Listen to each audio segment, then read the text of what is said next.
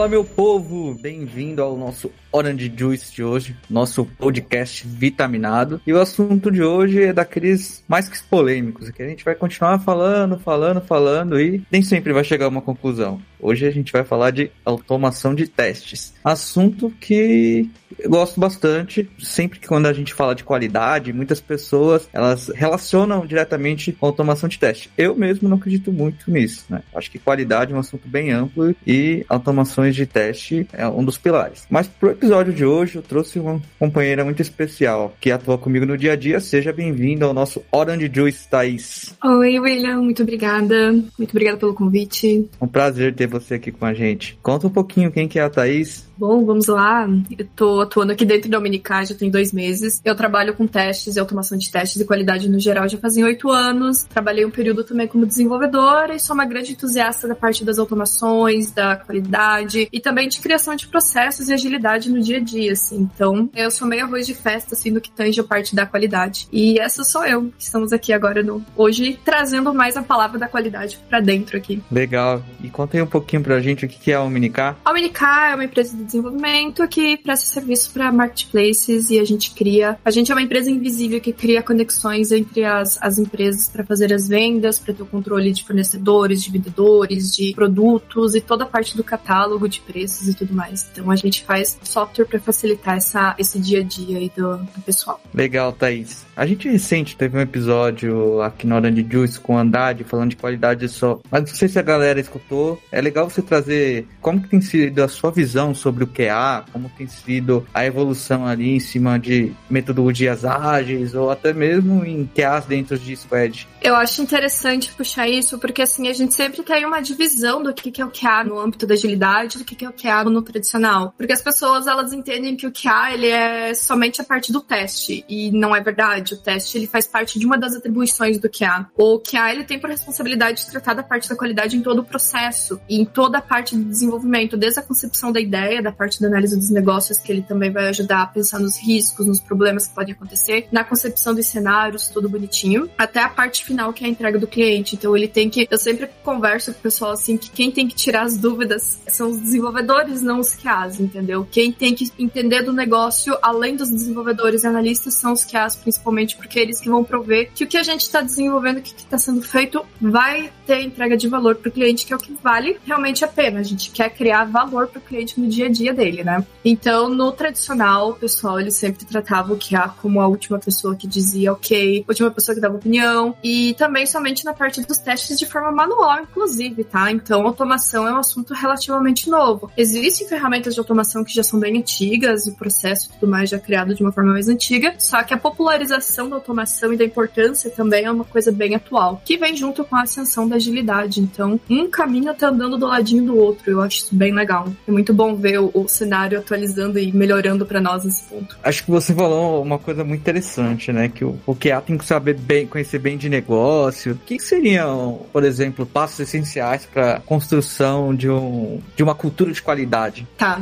A gente está falando é, do papel do QA no processo todo. Então, é interessante. O que, que eu sempre gosto de pregar nesse ponto? Quando o Product Owner tá lá criando o que, que vai ser desenvolvido, é interessante que haja inicial trabalho aí junto com o Product Owner, o PO no caso, né? Para criação de cenário de teste, visando o que, que pode acontecer, o que, que pode impactar e tudo mais. Então, ele tem que ter essa visão macro de todo o negócio, tá? Então, esse ponto é muito importante. Depois disso, ele vai fazer todas as especificações de teste. Só que não é só o teste da parte do QA. O que, que vai ser feito também com, com o desenvolvedor. O que, que o desenvolvedor vai ter que fazer de parte de automação ou de teste unitário, que é a responsabilidade nesse caso é dele. Então, especificação, escalas de teste, tudo já criado, os cenários tudo montado. Aí vai para a parte da modelagem dos testes, que vai ter as definições de todos os itens que você testado, todas as regressões, todos os pontos que vão ser validados anteriormente. E daí, junto com a parte do desenvolvimento do software em si, a gente também daí trabalha com a parte da automação. Para chegar na fase final, a gente só tem uma automação e uma validação manual, porque além da automação, a gente tem que ter essencialmente a parte do manual também. O que a gente não pode é tornar é, regressões e caminhos críticos de forma que sejam manuais. Então, a parte da validação manual é muito importante, sim, porque a gente coloca o capuzinho bonitinho, assim, o, o capinha do cliente e se coloca no lugar dele, que é muito importante. A gente tem que ter esse tato mais humano também. E no fim de tudo isso, fechando, a gente faz uma análise de, dos resultados para ver o que, que foi entregue e se foi entregue realmente com valor e tudo mais. Então a gente também pode voltar e avaliar quais bugs foram abertos e como é que a gente pode não repeti-los nas próximas fases do, do desenvolvimento, nas próximas criações e, e desenvolvimento em si. Só para você ter a visão, o nosso público aqui do podcast sempre é quem está começando. Explica pra gente o que, que é uma regressão em si. A regressão, ela é pegar. A gente, por exemplo, tem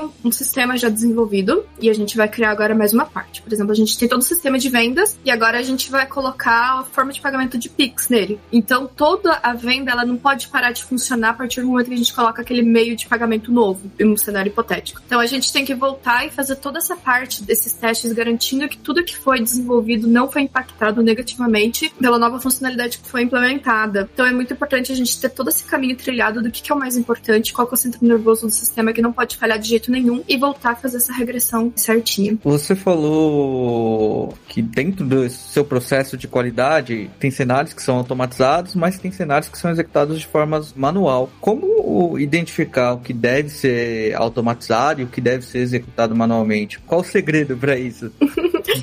Tem, é bem simples, mas é toda parte de análise de fato. O manual, ele é interessante pra gente fazer validações pontuais, assim, do dia a dia. A automação é quando a gente vai repetir muitas vezes aquele cenário de teste. E ele se torna inviável quando a gente vai repetir muitas vezes, porque a gente pode tornar o teste viciado, a gente pode é, chegar no momento que a gente só vai traçar caminho feliz, porque a gente já entendeu que, ah, antes não deu bug, então a gente desacredita que futuramente possa dar outro bug. Então a gente é mais visando a parte do processo repetitivo e o processo processo nervoso do sistema de fato, o que, que é mais importante, o que, que é o core do sistema que não pode ter falha. Então, a gente define a priorização da automação de acordo com o que é mais importante dentro do sistema e o que, que é mais repetido. Agora, se é uma criação de, de uma tela periférica, assim, que ela não vai ser utilizada no dia a dia e tudo mais, ou que ela é tipo só uma tela de configuração, uma coisa bem básica mesmo, o teste manual ele encaixa bem nesse ponto. Então, vai de acordo com complexidade, repetição, é questão de análise no dia a dia mesmo. Não, não tem receita de bolo nesse caso. Não existe bala de prata, né?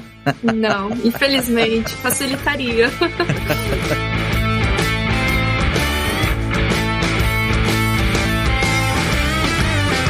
até falei no começo que muitas pessoas ainda relacionam qualidade de software com a figura do automatizador de teste. Aquele que é lá que vai lá, constrói seu teste regressivo, seu script, seu teste de performance. Qual o seu ponto de vista, na verdade, e como quebrar esse paradigma, né? Hum, queria saber como quebrar esse paradigma, mas o meu ponto de vista é o seguinte: eu sempre gosto de falar que o QA ele tem que ser tipo um ornitorrinco, assim, tipo um polvo, ele tem que ter muitas habilidades, tá? O QA é ele é visto como uma pessoa que só entende de teste, mas eu não entendo que seja verdade. Porque a gente tem que entender, por exemplo, a usabilidade, a gente tem que entender que, o que está sendo entregue de valor naquele ponto. Assim, tipo, se eu clicar nesse botão, o que, que ele deve acontecer? Se eu fazer essa leitura em Z, que é o que nem o ser humano faz naturalmente tal, como é que tem que ser a disposição dos botões? As cores que estão aqui no sistema, como é que ele tem que funcionar, sabe? Coisas assim que façam sentido, intuição, mensagens e tudo mais. Então ele tem que saber também. Eu não digo ser especialista em cada um desses assuntos que eu tô comentando, tá? A gente tem que ser especialista na parte de teste de qualidade. Mas mas é interessante também saber da parte de performance, é, o que, que eu tô fazendo, como é que o meu sistema tá se comportando em determinados pontos de estresse com 500 usuários, mil usuários de forma simultânea. É interessante ele saber da parte de DevOps, da parte de, de CI/CD também, que é muito importante a gente fazer processos integrados dentro de pipelines para garantir que não precisa de intervenção humana para rodar determinados tipos de teste. Segurança da informação é importantíssimo também, parte de token, de, de acessos e tudo mais é muito importante a gente ter também essa parte. E também a parte de negócio que é do dia a dia, assim, que também é realmente conhecendo o que, que é o sistema que a gente está desenvolvendo. Então, no meu ver, não só a parte de QA em si, mas a parte dos, dos outras, das outras frentes para a gente garantir que a qualidade está sendo colocada em todos os pontos do sistema, porque o sistema ele é composto por muitas camadas. Então, ele não é só aquele front-end que você está usando e que você está clicando. Ele tem um back-end, ele tem a, parte de mobile, dependendo, ele tem a parte da usabilidade, ele tem a parte do banco, ele tem a parte do um teste de API mais alocado tudo mais mais. Então, muitos, é muitos braços ali, muitas panelas que a gente tem que estar tá mexendo o tempo todo. Realmente é muita coisa, é, é uma sopa de letrinhas gigante.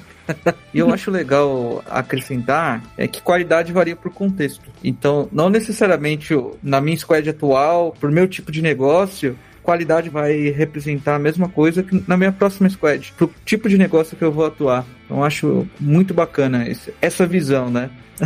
Justamente, concordo com você. Eu já participei de vários projetos que eram distintos. Um tratava de front, outro tratava de back, outro tratava somente da parte de, de processamento, às vezes de alguma coisa ou outra. E que, por exemplo, não tem sentido eu fazer um teste de end-to-end para um trabalho que tá só fazendo a parte da API, por exemplo. Já trabalhei em projetos que faziam essa divisão de microservices e tudo mais. Então, a gente tem que sempre estar tá analisando e ver quais são os contextos melhores para a gente utilizar as técnicas de teste, que são inúmeras também que a gente pode utilizar. Legal. A partir desse dessas inúmeras estratégias de testes, é, até pela sua experiência, compartilha com a gente aí quais aprendizados, por exemplo, você já tirou ali da estruturação de um time de QA ou da estruturação de um processo em si de qualidade. Quais dores, quais aprendizados? É bastante coisa assim no dia a dia, né? Que a gente tem que entender quais são as dores do, do pessoal no dia a dia, quais são as dificuldades que eles têm e como que a gente pode instruir eles em forma de capacitação, em forma de, de alocar eles com as coisas que a gente tem hoje em dia eu gosto bastante de fazer eles trabalharem também em par, tipo, a conversa com fulano, conversa com ciclano, pra entender qual a parte do negócio que você tá se perdendo, que pode acontecer. E também pegar eles pela mão e mentorar. Então eu tenho também algumas pessoas que eu faço mentoria da parte de qualidade, porque eu acho assim que o conhecimento é a base de qualquer coisa e a pessoa que entra para essa área achando que vai ficar tranquila, que não vai ter que estudar, que vai ter que ficar, tipo, ah, é só clicar em tela, tá muito enganada, muito pelo contrário. Então, as dores assim do dia a dia é basicamente essa parte que o pessoal eles acham que teste é uma coisa muito simples, é muito tranquilo, mas não é só isso, entende? Como eu falei, o teste ele é só uma, uma parte da qualidade. Então a gente tem muito disso ainda no dia a dia ainda para se tratar. E das minhas experiências assim, de parte de teste, a gente sempre tem que eu já participei de diversos tipos de projeto, parte de ERP, de CRM, de BI, já participei da parte de processamento de dados propriamente dito, com partes de documentos que a gente tinha uns projetos legais lá. A gente colocava também os testes em pipelines. Eu falo a gente porque eu sempre trabalhei em equipe, né? Nunca fui uma loba solitária. Então a gente colocava na parte de pipelines também, junto com o Mock, simulando banco de dados e tudo mais. Então a parte técnica também foi uma via bem forte para mim também, uma via bem forte que eu tenho trabalhado forte com o pessoal nesse ponto. E eu acho que é isso. Eu não sei se eu te respondi bem. legal, eu, legal. Isso entra nessas partes filosóficas. Imagina. Como que funciona, esses testes em pipelines e como que é essa experiência? Ah, eu gosto bastante porque sim, a gente pode puxar, por exemplo, de um Postman da vida, a gente consegue gerar arquivos de JSON e colocar dentro de pipelines propriamente ditas. E como é que elas funcionam? Elas vão pegar todo o sistema que já foi desenvolvido. Eu trabalhei muito forte com parte de microservices, então o serviço ele não fazia uma ligação com o outro. Então a gente tem que pensar muito bem qual técnica de teste que a gente vai aplicar nesse caso. A gente faz teste de integração. Se a gente quisesse fazer comunicação com outro microservice, a gente tem que pensar em mocks, por exemplo, em um banco fake com imagens de Docker e tudo mais, para a gente conseguir subir e fazer ele rodar de forma automática. Eu gostava bastante das minhas experiências anteriores quando acontecia um deploy num ambiente novo, ou então quando subia um, um código, um pedaço de trecho de desenvolvimento, eu pegava os testes de regressão, rodava toda a parte da API, todos os testes para garantir que eles não quebraram. Aí entra a técnica de teste da regressão ou do caminho crítico para a gente garantir que tá tudo certinho, aquele ponto nervoso que eu comentei mais cedo, por exemplo, a gente consegue fazer simulação dos serviços. É mais para garantir assim que no dia a dia não tá quebrando. Então a gente pode ter uma cadência de execução de testes sem ter intervenção manual nesse caso. Legal, se eu entendi bem, você comentou de rodar automatizado não só a execução dos testes, mas a geração dessa massa de testes também, né? Sim, a gente pode. A gente tem serviços também que a gente consegue subir um banco fake, que é tudo com parte de JSON mesmo, que a gente consegue lendo esse banco e executando dentro dos testes de forma bem tranquila, de forma mais facilitada. Então a gente consegue é, simular vários tipos de serviço fazendo só essas chamadas e buscando dentro desse banco fake. E a gente consegue ter até uma otimização de, de espaço fazendo esse tipo de coisa, assim, a gente precisar ficar caçando outras APIs ou coisas ou serviços externos internamente. Essa é uma estratégia bem legal, né? Porque a maioria da, dos sistemas conversa com outros sistemas. A gente vive num mundo onde tudo está integrado. Tem uma integração X com Y, que chama outra integração. É bem difícil de você testar, você garantir a qualidade do seu pedacinho aqui, do que você está entregando, né? Exatamente. É bem complicado. Então, por isso que a gente tem que ter sempre essa sensibilidade de saber o que, que a gente vai fazer, qual tipo de teste que a gente vai trabalhar. Um bank forte, um candidato forte para colocar em pipeline são testes de contrato, que é quando eu tô garantindo que a API que eu tô desenvolvendo, tudo que a gente está propondo para ela, ela vai cumprir. Então, por exemplo, as mensagens de erro, a parte de, de campos obrigatórios, tudo que pode ser pertinente ao contrato da API sem que ela quebre, para garantir que o nosso serviço do nosso lado tá ok. Então, ela é uma forte candidata assim para pipelines. Teste de integração com essa simulação dos outros serviços também. Então, é, a gente tem que sempre estar tá analisando certinho qual é o tipo de teste que a gente vai colocar em pipeline para ver se vale a pena ou não. Às vezes tem um tipo de serviço que a gente vai ter muito trabalho que às vezes não tem um retorno tão bacana. Só que daí a gente tem outras ferramentas também que a gente consegue operar e fazer, fazer as conexões. Por exemplo, dentro do Postman, a gente tem o serviço do Monitor, que ele consegue fazer as conexões e as chamadas de tempos em tempos sem precisar dessa intervenção de pipeline. Então a gente tem muitas formas de trabalhar e de para garantir a cobertura máxima de teste que a gente imagina que a gente consegue analisar e tudo mais. E com isso a gente consegue extrair relatórios. Então, dentro da pipeline, por exemplo, a gente consegue colocar o, um servicinho para gerar o HTML, ou então para ele falhar a pipeline e não deixar seguir deploy. A gente consegue fazer vários tipos de, de levantamentos de vários tipos de números para a gente conseguir colocar no dia a dia e ver o que está acontecendo, por que, que isso aqui falhou. E quando a gente consegue ter esses testes em tempo real, assim, de deploy, em tempo de deploy, por exemplo, executando, ele se torna muito mais barato a correção. Tipo, ah, por que, que aqui funciona e aqui não funciona mais? O que, que aconteceu nesse meio tempo? Ah, aconteceu que o desenvolvedor A colocou esse pedaço de código aqui, então o que, que aconteceu? Ele volta, analisa. Então é muito mais rápido, muito mais barato esse tempo de teste. Muito mais legal do que, tipo, chegar lá em produção, o cliente testar, tipo, putz, isso aqui tava funcionando agora, não tá mais, o que, que aconteceu, sabe? E às vezes se manda um pacote inteiro pra lá, de um mês de trabalho, assim, e a pessoa daí tem que voltar e buscar, enfim, coisas complexas. É muito melhor que o cliente vinha avisar do problema, né? Sem dúvida nenhuma, melhor dentro de casa.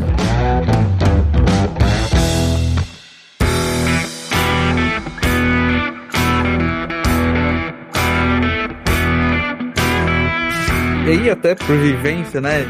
Muitos anos de carreira, eu acho que a maior dor de qualquer time de desenvolvimento, de qualquer empresa, de qualquer negócio é quando o cliente final vem avisar o time de desenvolvimento do problema. Como que você vê o papel do QA a partir do momento que um produto, que o que o seu software está em produção? Quando acontece, por exemplo, assim, de voltar erro, o que eu gosto sempre de instruir é para colocar aquele erro dentro do, do script de teste da pessoa, tá? Pra gente garantir que pelo menos o mesmo erro não aconteça duas vezes, sabe? Como se fizesse um recal do teste. Eu não costumo ter pessoas no dia a dia do cliente nesse ponto, tá? Dentro do Dominica nós temos o caso, mas no eu não acho que seja uma prática tão valiosa a gente ter o QA é envolvido com os processos de cliente, tá? Eu acho que a gente tem que ter um papel pronto próprio próprio para isso, que é a parte dos analistas, dos, das pessoas que estão fazendo implantação e tudo mais. O QA ele tem que ter lá a cobertura de testes dele sim. Cada entrega ele tem que voltar lá e executar, fazer as validações em ambientes que sejam propícios de QA, de sandbox, no caso, é, mais próximos da produção. E daí, quando acontecer algum tipo de problema, se chegar a acontecer, ele ter colocado lá dentro lá da cobertura de testes dele. O que pode acontecer também é que é uma prática é talvez é, ajudar o cliente na parte de validação do sistema em si. Aí ele pode também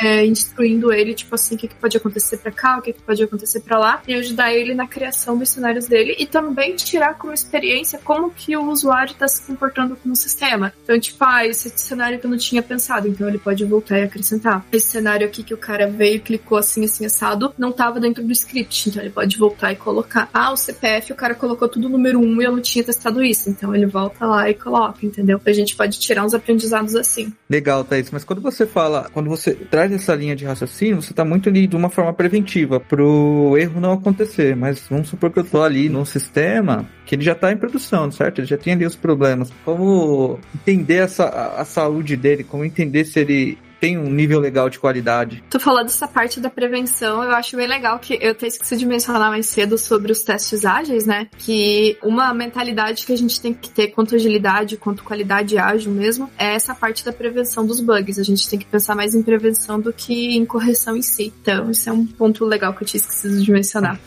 e da parte do sistema que ele já tá rodando, acontecendo, né? A parte da cobertura, justamente a pessoa ter lá todo anotado, toda a documentação do sistema de como que ele funciona funciona, voltar e puxando os tópicos do, do que, que são os pontos mais importantes para os menos importantes. Eu sempre levo em consideração isso, porque a gente tem que ter o que, que é mais de valor para o cliente antes da gente chegar no que tem menos, para daí a gente conseguir extrair os cenários de teste para a gente conseguir realmente essa automação e continuar tipo do ciclo de vida ali do desenvolvimento com as novas implementações. A gente entra nesse ponto de regressão que eu sempre bato muito forte nessa tecla, porque daí como a gente já está tratando um sistema que já existe, a gente tem que garantir que as novas coisas que a gente está trabalhando não volte e impacte aqui nessa parte, que a gente não pode estragar o que já está funcionando. Aí porventura encontrou um bug no meio desse processo, volta, conversa com o desenvolvedor, conversa com o PO, vê a priorização, tudo aquele ciclo de desenvolvimento que a gente já conhece. Eu acho muito valioso essa sua última fala, porque é muito fácil você é, implementar um processo de qualidade quando tudo é novo, né? Mas é. quando o seu sistema já está em produção, você tem que conhecer, por exemplo, o caminho crítico dele, tem que conhecer o que é qualidade para o seu contexto, é muito mais complexo. Não, quando é novo, a gente consegue colocar todos os processos do zero, colocar todo mundo assim na estaca zero ali para começar a trabalhar. Aí é lindo, é um mundo cor-de-rosa. Só que eu acho que eu nunca participei disso, não, viu? Sempre caí numas fogueiras malucas malucas aí. E a experiência atual também não é diferente. A gente tem também lá nosso sistema que, a gente, que já foi desenvolvido e agora a gente está voltando e organizando nessa parte, justamente pra gente puxar uns os cenários, as coisas que já existem. Então eu tô puxando bastante a parte da experiência dos QAs que a gente já tem hoje em dia e colocando eles à frente de escritas de cenários de teste pra gente garantir que o que já tá pronto continue ok, continue legal. Aí eles estão fazendo uma tarefa que é justamente a gente conseguir ter as APIs, toda a parte, tudo, toda a cobertura de tudo que a gente tem, de acordo com a especialidade, não digo especialidade, mas a facilidade de cada um pra gente ter uma coleção concreta, todo num lugar só. Então, para que a gente tenha como se fosse um pool de informações assim de cada frente parte do sistema. Então a gente trabalha forte nisso. E daí a gente também tá nessa, nessa parte de conscientização do pessoal, de diferença de ambientes, é, de teste unitário, de processo novo, de processo de desenvolvimento, a parte de QA. E a gente também, eu quero trabalhar forte com eles, que a gente ainda não, não chegou nessa parte, de trabalhar com essa parte da prevenção justamente dos bugs, da criação dos cenários antes do desenvolvimento do sistema. Então eu vejo isso como com bons olhos, assim, e que eu pretendo colocar. Esse é o tipo de, de informação que agrega valor para quem tá começando, principalmente a carreira, porque você implementar por si só é testes automatizados ou qualquer cultura de qualidade não é fácil. Agora, você ter um plano estruturado, você pensar em como o que atacar primeiro, como fazer isso, isso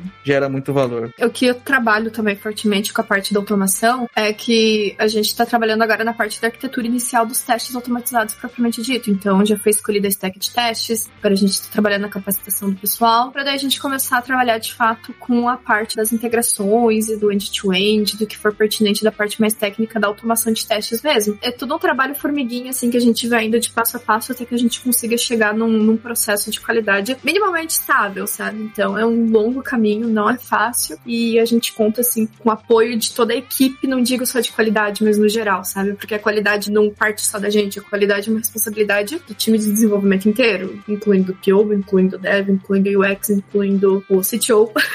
é isso. Cada um fazendo a sua parte, todo mundo chega lá. Acho que é vital para uma cultura de qualidade, né? Só existe uma cultura quando ela tá ali, tá na raiz, todo mundo tá fazendo, todo mundo tá ali remando pro mesmo caminho.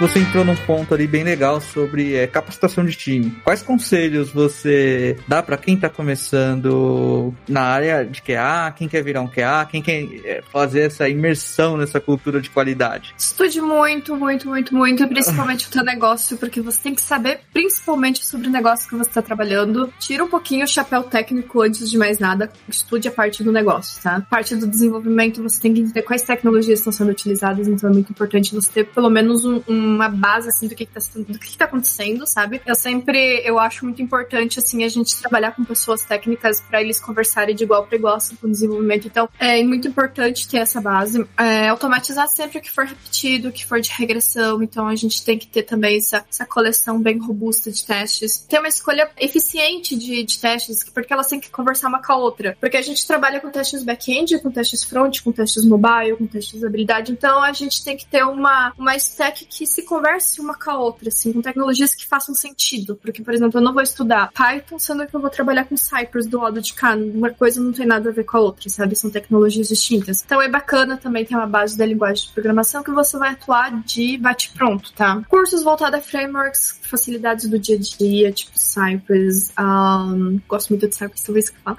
É.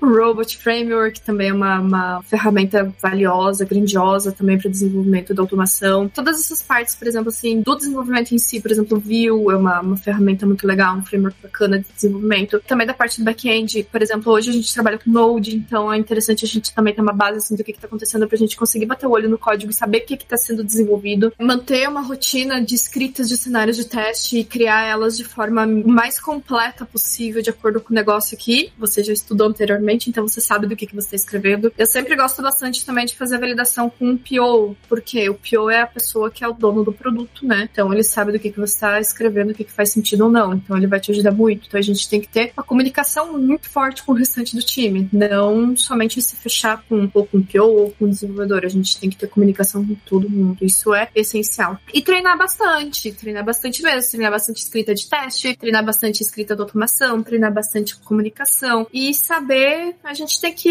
estudar bastante. É isso. Só tudo isso. Só, só simples. Em resumo, estude, gente. Estude, é isso. Legal. Pessoal, obrigado por ficar até o final aqui com a gente. Thay, quer deixar o último recado pro pessoal? Gente, é isso. Muito obrigada por ouvir até aqui. É, se precisar de qualquer coisa, tem meu LinkedIn, tem meu e-mail, fiquem à vontade para entrar em contato, tá? Eu será um prazer respondê-los vocês. Show. Pessoal, obrigado por tomar esse suco de laranja com a gente e até semana que vem.